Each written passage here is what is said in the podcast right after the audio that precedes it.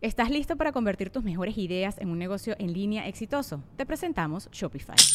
Tal vez no lo sabías, pero nuestro podcast More Than Mamis es un negocio y lo empezamos por supuesto para desahogarnos y hablar sobre la maternidad, no para convertirnos en expertas de ventas y del e-commerce. Así que sí, necesitábamos ayuda para vender nuestro merch y poner en marcha nuestra tienda. ¿Y cómo suena con Shopify?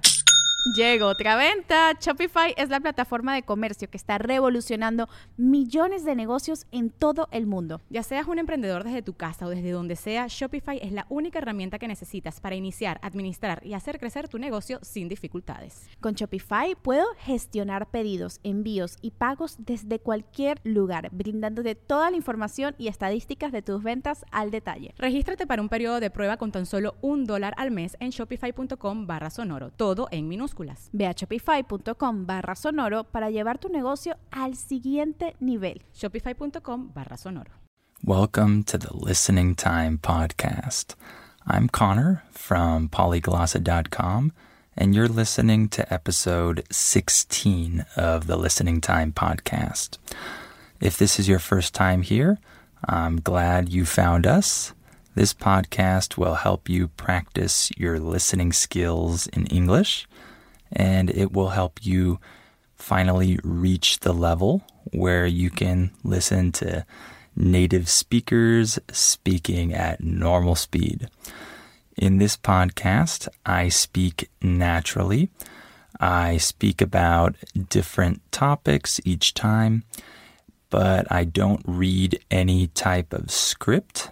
I just speak as the words come to my mind.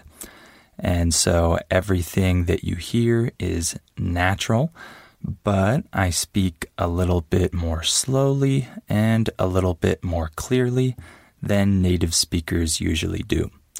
So this podcast is great for English learners who can already understand a lot of English, but who still can't understand native speakers when they speak fast. So, with each episode, you also have the transcript available. So, if you look in the details part of the episode, you'll find the link to the transcript there. So, if you need help understanding me as I talk, you can read the transcript and understand every word that I say.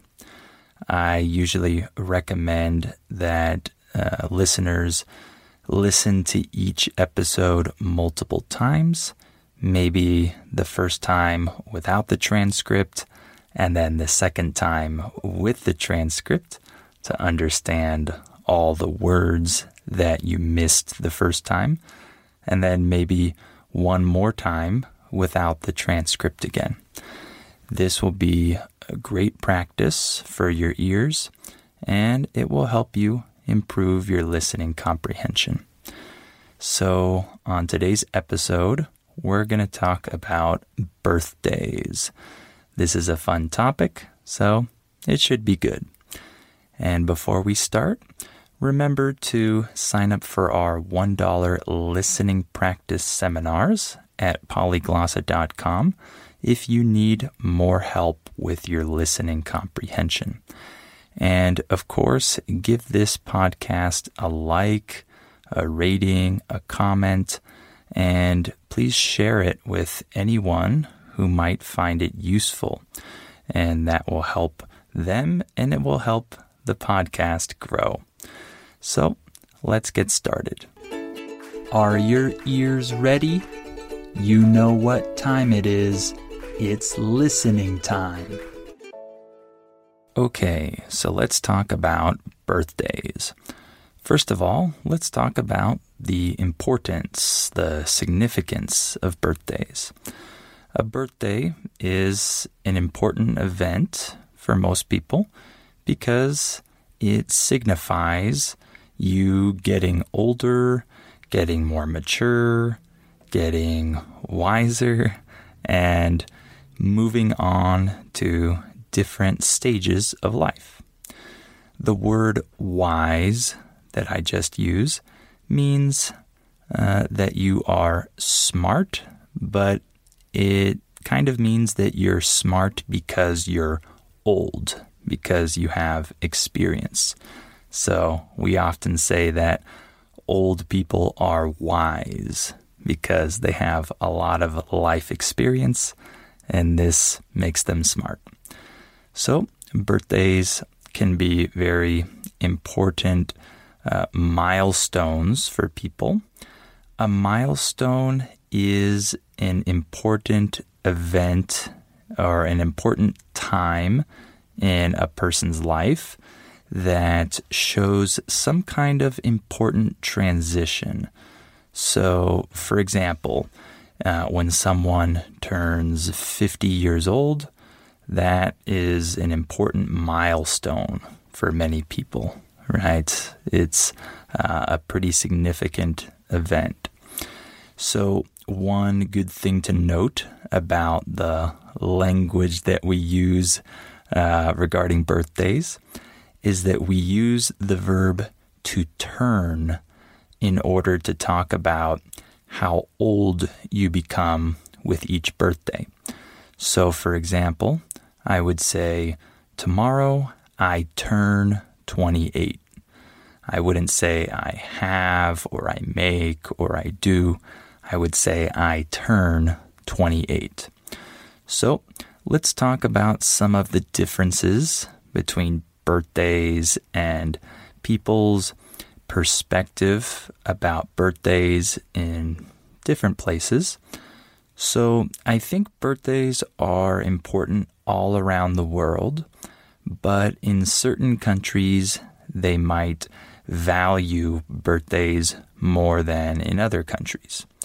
For example, in the US, birthdays are an exciting time for most people, but I wouldn't say that people view birthdays as like the most important event in their year, right? For me, when I think of my year, or this year, 2021, I don't really consider my birthday a really important event this year. However, uh, I live in Mexico right now, and in Mexico, people tend to view their birthday as an extremely significant event. Uh, this was really strange for me when I first came here uh, because I'm used to just uh, celebrating people's birthdays and then uh, getting on with life. when we say get on with life, we mean that you continue and move on. You don't keep talking or thinking about something. However, in Mexico, or at least with my wife and her family, they have the tradition of um, really valuing birthdays. And it's not just a day for them, it's a very important event and it makes them feel very special and very important. And it's a little more highly valued than in the US, I would say. So, here, for example, people get really excited uh, before their birthday. They're really excited that they're going to um, get older, or not really that they're getting older, but that they get to celebrate themselves and that people will celebrate them on that day. So, people here love to have birthday parties and they love to receive presents and they love uh, when people send them messages and call them and um, tell them how important they are. Uh, for me personally, uh, I don't like this at all. I don't like people calling me and sending me messages on my birthday. I simply don't like this attention. But uh, my wife and her family, and probably most other people here in Mexico, they really appreciate this and they would be very hurt if they didn't receive a lot of birthday messages. I think People also think like this all over the world, but I've just noticed a little bit of a difference between birthdays in Mexico and in the US, and a little bit of a difference in the attitudes uh, regarding birthdays. So let's talk about some special milestones that exist in different cultures. Remember that word milestone means an important time, an important transition in a person's life. So uh, these milestones are often connected to birthdays. So, for example, in the US, we have what we call the Sweet 16. Um, this is when someone turns 16 years old, particularly girls. Uh, they often have a big party and they view it as a more special age than other ages. They view it as a more special event than when they turned 14 or 17, for example. I would say that this isn't super popular in the US.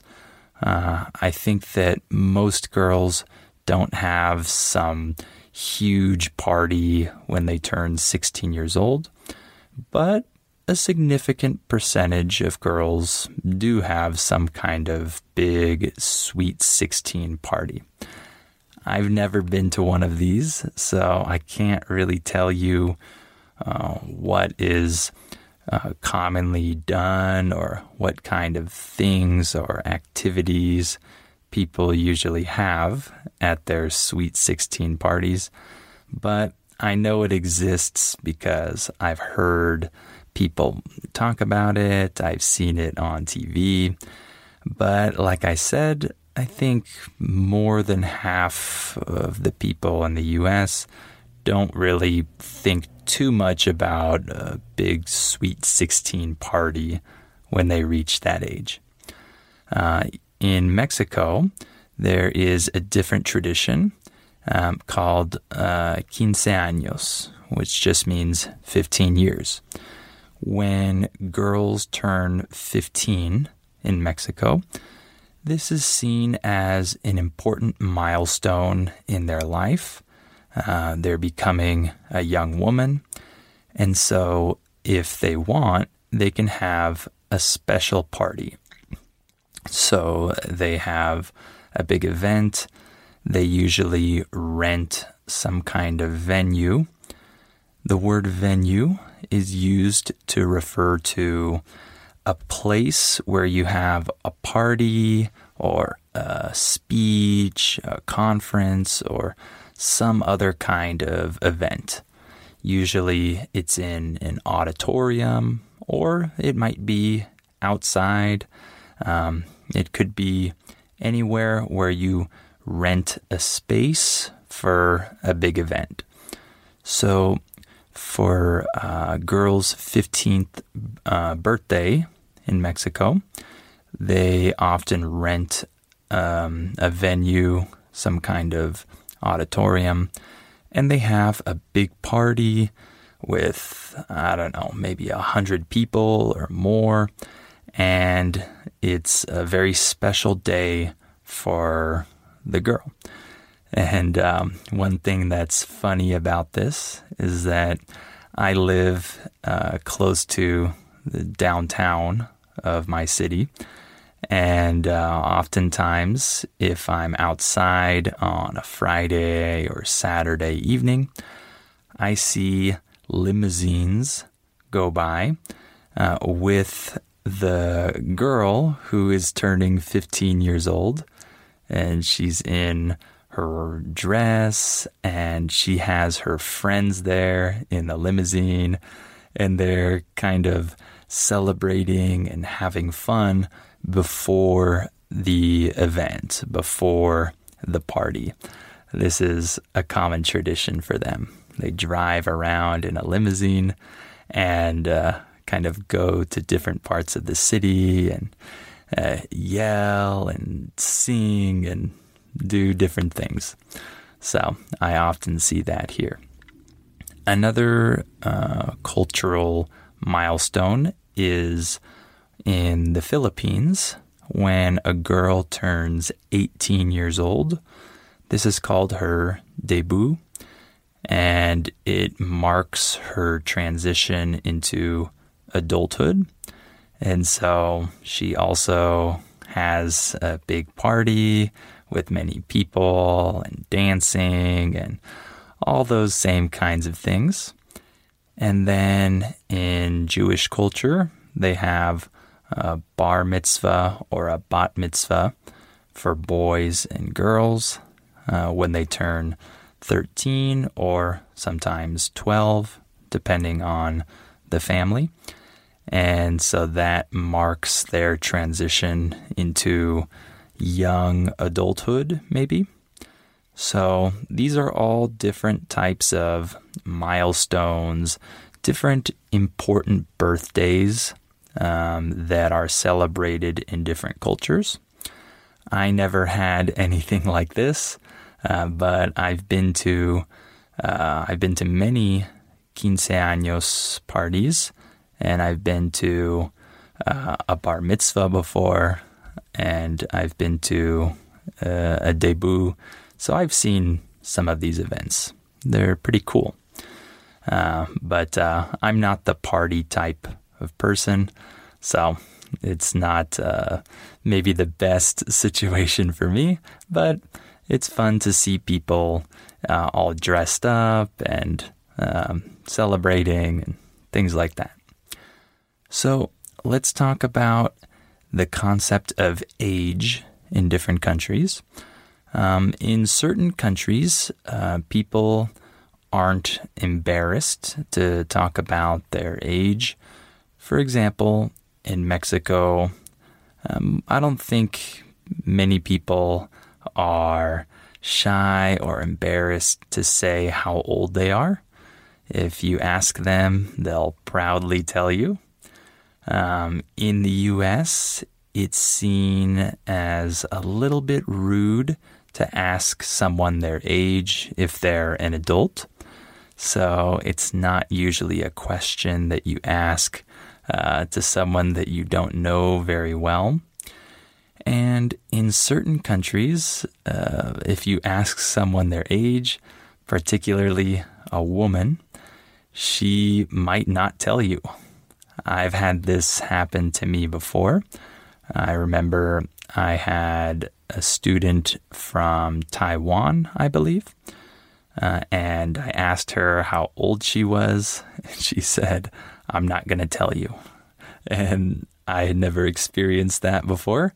It was new for me, but I realized that in certain cultures and with certain people, it's kind of a private topic. So they don't like to talk about how old they are.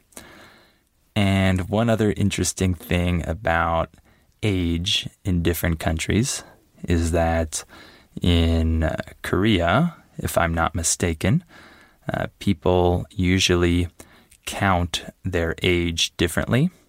So uh, when they're born, they're considered to be one year old. So there, everyone seems to be one year older than everyone else in the world. So that's kind of an interesting fact as well. So, how about gifts? So, people usually exchange gifts and presents on birthdays, and uh, gifts can be really important for some people, and for other people, they might not like gifts.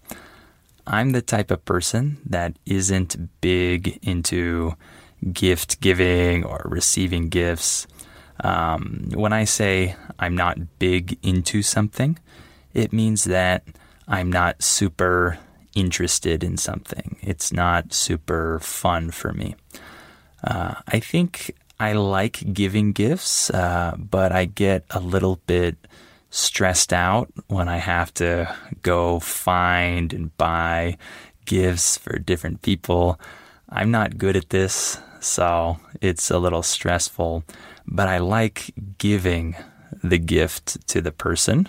It's always nice to see their reaction, but I don't really like receiving gifts. Uh, like I said before, I don't like uh, having a lot of attention on me.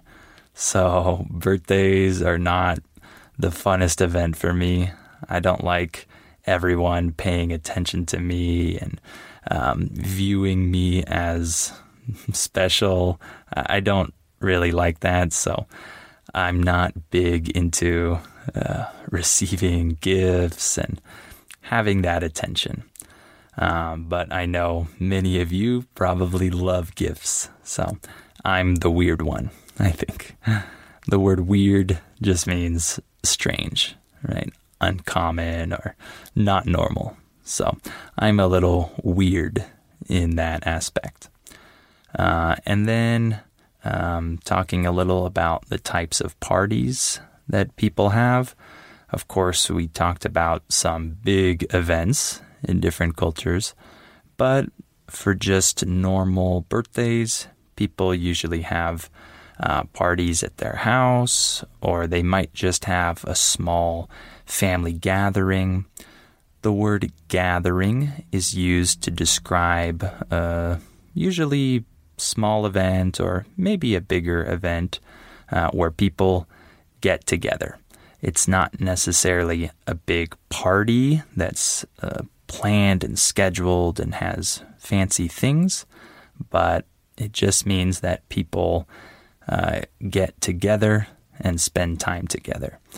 So people often have family gatherings on their birthday, uh, or some people might have surprise parties. Uh, this is an event where you don't tell the person that you're going to celebrate their birthday and you invite their friends and family members to the house or some other venue or restaurant. And then the birthday boy or the birthday girl, they arrive and get surprised by all the guests. So that's a, a type of party that many people like. Uh, I've never had a really big surprise party.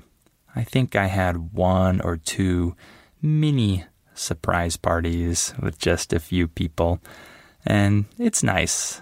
Uh, you feel good because you know that people care about you and they want to surprise you and make you feel make you feel loved. So it's a nice event, I think. Okay, so we'll stop there. Hopefully, this was an interesting topic for you. And uh, if you have a birthday coming up, uh, happy birthday to you. So remember to sign up for our $1 listening practice seminars at polyglossa.com if you want to practice your listening skills more. And of course, give this podcast a like, a rating, a review, and please share it with anyone who might find it useful. And uh, remember, you can access the transcript uh, for this episode. Just go to the details part of the episode, and you'll see the link there.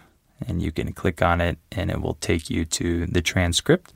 So, listen to this episode multiple times if you need to, and you can read and learn those new words that you might not have understood the first time. So, thank you for listening to this episode, and I hope you'll come back for episode 17 of the Listening Time podcast.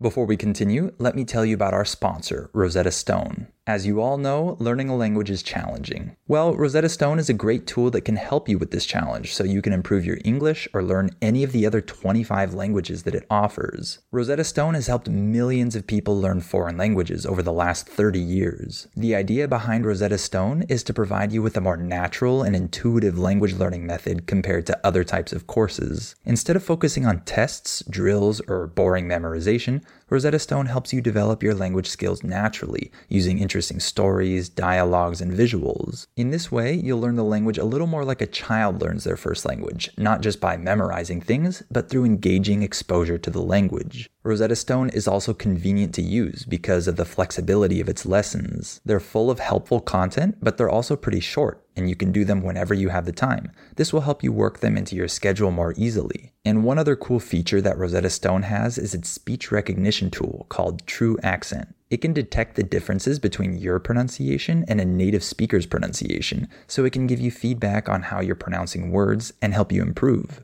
As you can see, Rosetta Stone is a language learning tool with a ton of value. Don't put off learning that language. There's no better time than right now to get started. For a very limited time, Listening Time listeners can get Rosetta Stone's lifetime membership for 50% off. That's 50% off unlimited access to 25 language courses for the rest of your life. Redeem your 50% off at rosettastone.com slash listening time today.